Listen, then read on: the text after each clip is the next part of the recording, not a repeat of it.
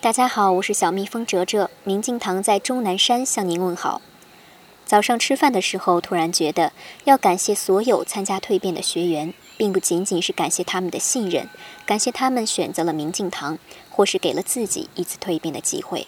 相反，要感谢他们不远千里万里来到终南山，成就我，也是成就我们彼此。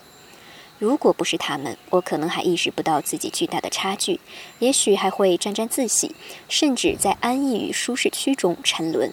如果不是他们，我不会快速的关照内心的角度和评判，堂主也不可能一语道破所谓高情商的关键。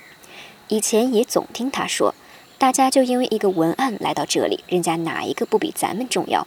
当时也就觉得要好好服务，同时严格监督，这也是为他们好。这种感觉就好像我为社会主义建设增砖添瓦一样。但现在想想，实在是太可笑了。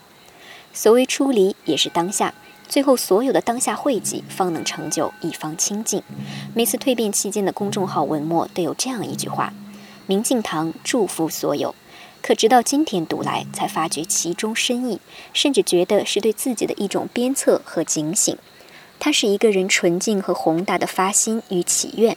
人呐，还真是别把自己放得太高了，别把自己太当回事儿了，还真是别太在意过去和寄予未来了。因为只有回到当下，才能看清事实的真相。